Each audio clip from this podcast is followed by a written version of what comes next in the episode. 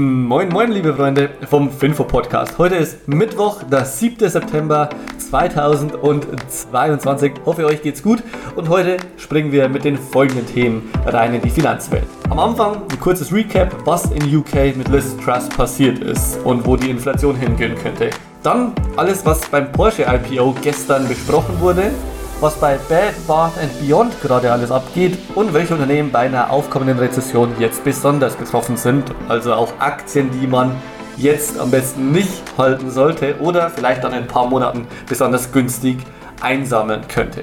Wir wagen eine Prognose.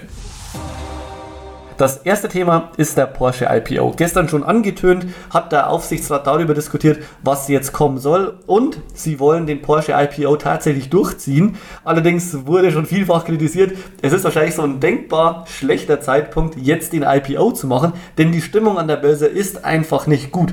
Viele Tech-Aktien sind ja schon 70, 80 Prozent gecrashed. Bitcoin ist gecrashed, der NFT-Markt ist gecrashed und viele Investoren, viele Depots sind einfach aktuell im Minus und die Stimmung ist nicht unbedingt fröhlich. Trotzdem will Volkswagen das jetzt einfach durchziehen. Und hier ein paar kurze Fakten erklärt. Also der Börsengang ist relativ komplex, einfach weil es ja schon zwei Firmen an der Börse gibt. Die eine ist die Volkswagen AG und das andere ist die sogenannte Porsche Automobil Holding SE. Und jetzt ist es aktuell wie folgt. Es gibt aktuell nämlich schon drei Firmen, nicht nur zwei. Es gibt die Volkswagen AG, von der wir alle Aktien kaufen können. Es gibt die Porsche Automobil Holding SE, von der wir auch alle schon Aktien kaufen können. Und dann gibt es aber noch die Porsche AG, das ist die Firma, die die Autos herstellt, die wir alle kennen und lieben. Und dieses Unternehmen, die Porsche AG, ist aktuell noch nicht börsennotiert. Und der Sinn des Ganzen ist es, die Porsche AG jetzt auch noch an die Börse zu bringen, damit äh, die Verwirrung perfekt ist. Dann gibt es nämlich insgesamt drei Vehikel, in die man investieren kann, um vom Porsche und den eigentlichen Autos zu profitieren. Aktuell ist es so, dass Volkswagen, wie gesagt, 100% an der Porsche Automobil Holding hält und natürlich auch 100% an der Porsche AG. Also aktuell ist es noch relativ einfach. Die Porsche Automobil Holding ist, wie gesagt, diese, sind diese sogenannten Porsche-Aktien, die man auch schon kaufen kann, die aber wiederum nur Vorzugsaktien von Volkswagen besitzt. Ist also einfach eine Möglichkeit, wie man sich auch in Volkswagen einkaufen kann aktuell. In Zukunft soll es wie folgt aussehen. Die Porsche Automobil Holding soll zum Vehikel für die ja, Gründerfamilie, nämlich die Familie Porsche Piech werden, die letztendlich die eigenen Porsche-Aktien zurückkaufen will und unbedingt eine Sperrminorität haben will. Das ist der Grund, warum man den ganzen Zirkus eigentlich macht. Der Gründer ist sehr emotional und die, oder besser gesagt die Gründerfamilie und die haben nur mit sehr, sehr schweren Herzen überhaupt Porsche an Volkswagen verkauft und wollen sie jetzt eben unbedingt wieder zurückhaben, zumindest in der eigenen Kontrolle. Deshalb wollen sie unbedingt auch eine Sperrminorität. Das bedeutet, dass sie mindestens 25% der Aktien halten, oder besser gesagt 25% der Aktien plus eine Aktie. Dann kann man nämlich wichtige ähm, Beschlüsse im Aufsichtsrat gegebenenfalls auch verhindern. Nämlich alle Sachen, für die es eben Dreiviertelmehrheit braucht. Und in Zukunft soll die Konstellation so aussehen, dass die Porsche AG insgesamt 50% an die Börse bringen will. Die anderen 50% bleiben weiterhin bei Volkswagen. Und diese 50% wiederum werden aufgeteilt in 25% plus 1, die dann von der Porsche Automobil Holding SE gekauft werden sollen und die ja, fast 25%, die dann an die Privatanleger abgeladen werden sollen.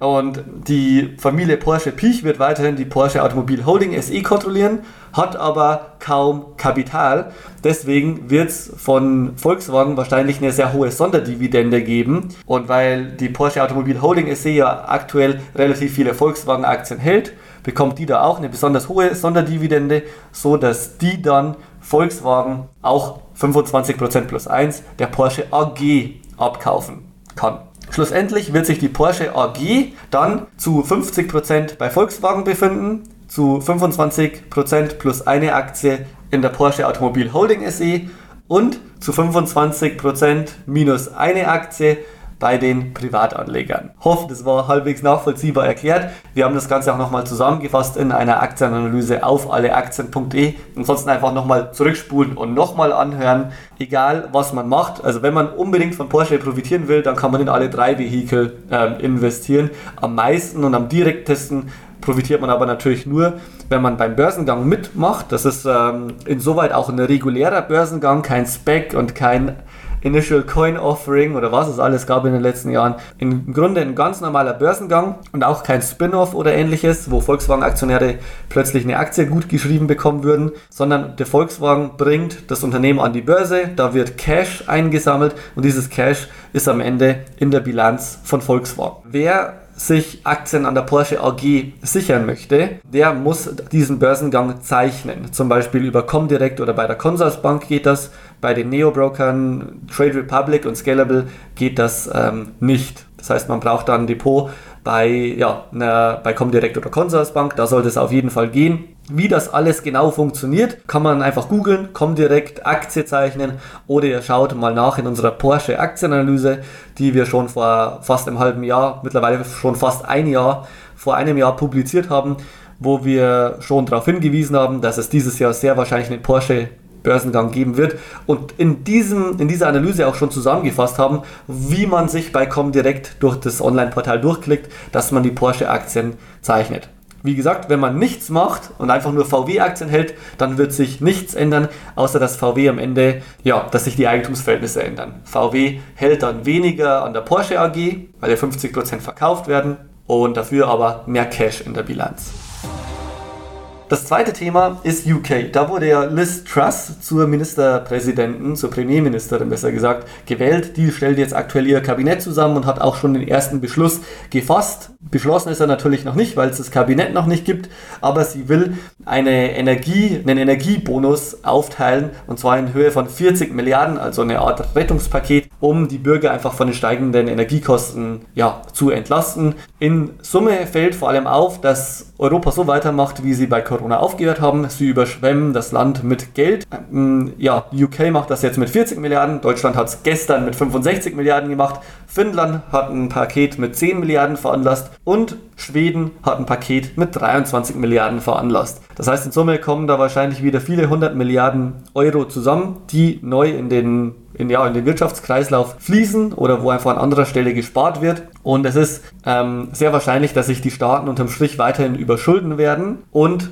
das Problem, das ich dadurch sehe, ist, dass die Inflation dadurch nicht gedämmt wird. Und man versucht jetzt zwei Sachen. Erstens werden die Zinsen angehoben, wobei es ähm, fraglich ist, ob Zinsen überhaupt die Inflation eindämmen, wenn es eine, eine sogenannte Push-Inflation ist. Also eine Push-Inflation bezeichnet die Tatsache, dass die Inflation ja vor allem an den Energiepreisen hängt. Was haben hohe Zinsen mit, mit dem Ölpreis zu tun? Ja, an sich relativ wenig. Deswegen ist fraglich, ob steigende Zinsen die Inflation überhaupt eindämmen können. Und gleichzeitig wird neu und zusätzliches Geld in den Euro-Raum gepumpt, was den Euro noch stärker abwerten würde. Das sollte man einfach mal im Hinterkopf behalten. So und so werden dann auch die Rezessionsängste immer höher. Ähm, einige Firmen gehen auch schon insolvent, wie zum Beispiel der ähm, Papierhersteller Hakle war heute groß in den Medien. Was man als Unternehmer, Selbstständiger oder auch Privatperson machen kann, ist einmal im Monat checken, eine Übersicht über alle Ausgaben und alle Einnahmen. Wichtig finde ich, aus deutscher Sicht, wir sollten vor allem auch überlegen, jeden Monat, wie kann ich meine Einnahmen erhöhen? Zum Beispiel durch einen Jobwechsel oder dadurch, dass man nach einem höheren Gehalt fragt. Übrigens, wir suchen sowohl bei alle Aktien als auch bei Eulerpool nach, ähm, ja, nach motivierten Mitarbeitern, egal ob es in der Aktienanalyse ist oder in der Softwareentwicklung. Bewerbt euch gerne mal an info@alleaktien.de.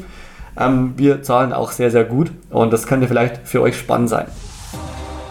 Gleichzeitig gilt natürlich auch für Selbstständige und Unternehmer. Wenn man einmal im Monat genauestens überprüft, wo, wie könnte man denn die Kosten reduzieren und gleichzeitig die Einnahmen erhöhen, dann ist das ja schon fast eine Art Erfolgsrezept, wie man auch durch eine Rezession kommt. Im Zweifel Kosten eher ein bisschen zu stark reduzieren, als zu spät merken und dann insolvent sein. Das ist so die Faustformel für Rezessionen. Unternehmen, die besonders betroffen sind, sind vor allem die Industrie und alle Branchen, die viel Energie konsumieren, genauso wie auch der Einzelhandel.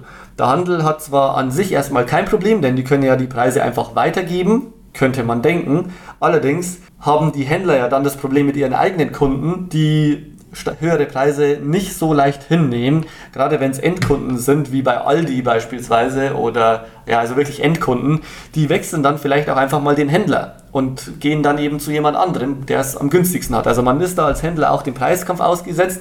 Gleichzeitig macht man sich nicht nur Freunde, wenn man ständig mit den eigenen Lieferanten nachverhandelt und nochmal eine E-Mail und nochmal einen Anruf und nochmal zurückkommt und sagt, hey, wir können die Preise nicht hinnehmen. Und ähm, ja, ihr wisst, was ich, ihr wisst wahrscheinlich, was ich meine. Niemand mag Leute, die dann nach einem Vertrag, den man geschlossen hat, dann später nochmal nachverhandelt. Also man macht sich als Händler oder auch als Einzelhändler aktuell nicht unbedingt nur Freunde. Zwei Branchen, die davon relativ unbetroffen sind, oder drei sogar, sind Versicherungen, Banken, Software und Luxus. Gut, das waren jetzt vier Branchen, aber die sind alle davon relativ unbetroffen.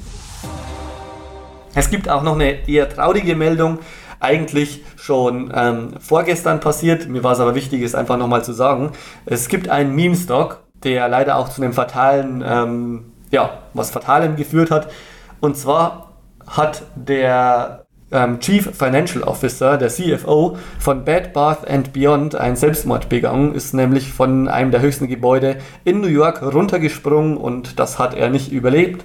Das war wie gesagt der Chief Financial Officer, der CFO von Bed Bath and Beyond. Wer die Aktie noch nie gehört hat, ja, das war eine der Meme-Stocks, ähnlich wie GameStop und AMC, die in den letzten Monaten immer wieder hochgehypt wurde, insbesondere auch erst letzte Woche und gegen den CFO ja, standen sehr, sehr schwere Vorwürfe, insbesondere Insiderhandel und auch das Fälschen von Bilanzen, also nicht unähnlich wie bei Wirecard, dass da ähm, Umsätze und Gewinne angegeben wurden, die nie stattgefunden haben. Wie die Details sind oder waren, werden wir wahrscheinlich nie wirklich erfahren, obwohl da aktuell natürlich auch ein Gerichtsprozess läuft. Wer am Schluss aber was gemacht hat, wird wahrscheinlich ja, sehr unklar bleiben. Was aber sehr schade ist, ist auf jeden Fall, dass durch diese Meme-Stocks auch ja, Menschen, ja, das einfach fatale Folgen hat. Und das ist auf jeden Fall ähm, sehr traurig. Die News wird auch sehr kritisch diskutiert, ob das wirklich Selbstmord war oder ob es vielleicht was anderes war. Denn man darf nicht vergessen, bei diesen Meme-Stocks, das ist natürlich viel Spaß, aber es geht hier auch um Milliarden. Und für, es gibt halt viele Beteiligten, wo die, die ja, wie soll ich sagen, wo es einfach um viel Geld geht, ähm, gerade auch Hedgefonds, ähm, die sehr mächtig sind und die News wurde halt sehr kritisch aufgefasst, ob das jetzt wirklich so war oder ob das vielleicht, ob er nicht ganz unfreiwillig darunter gesprungen ist. Das war es auf jeden Fall zu Bad Bath and Beyond. Die Aktie ist äh, danach knapp 15% gefallen, aber das ist bei so einer Aktie auch würde ich fast sagen, eine normale Schwankung, ähnlich wie eben bei GameStop und AMC. Meine Empfehlung ist, kann man mal machen, in solche Aktien reingehen zum Spaß, aber bitte, bitte keinen signifikanten Teil des Vermögens dort investieren. Denn langfristig ist es wahrscheinlich, dass diese Aktien einfach gegen Null gehen. Und jeder Euro, den man verdient, ist hart verdientes Geld. Jeder Euro, den ihr besitzt, wird wahrscheinlich, wenn wir in eine Rezession reinkommen, noch deutlich wertvoller, weil man dann einfach für einen Euro oder besser gesagt für 1000 Euro zum Beispiel einfach mehr Aktien einsammeln kann, wenn die am Boden sind, wenn die Stimmung am Tief ist. Und deswegen finde ich, dass ein Euro jetzt sogar schon deutlich wertvoller ist als vielleicht noch vor, eine, vor einem Jahr oder vor zwei Jahren, als Geld am Aktienmarkt von einer hochgehypten Aktie zur nächsten. Also man hat sich einfach versucht, gegenseitig hochzuhypen. Jetzt kommt eher die Zeit, wo man, wo es gut ist, wieder Geld zu besitzen, wo man sich die Aktien vielleicht in ein paar Wochen und Monaten regelrecht aussuchen kann, welche man da günstig am Boden einsammeln könnte. Das war es auch schon zur heutigen Finfo-Episode. Morgen sehen wir uns wieder um 6 Uhr, 7 Uhr. Der Podcast geht, glaube ich, sogar immer schon um 4 Uhr live. Wenn ihr aufsteht, sind wir auf jeden Fall auch schon wach und ich freue mich drauf. Bis dahin, euer Michael von Finfo.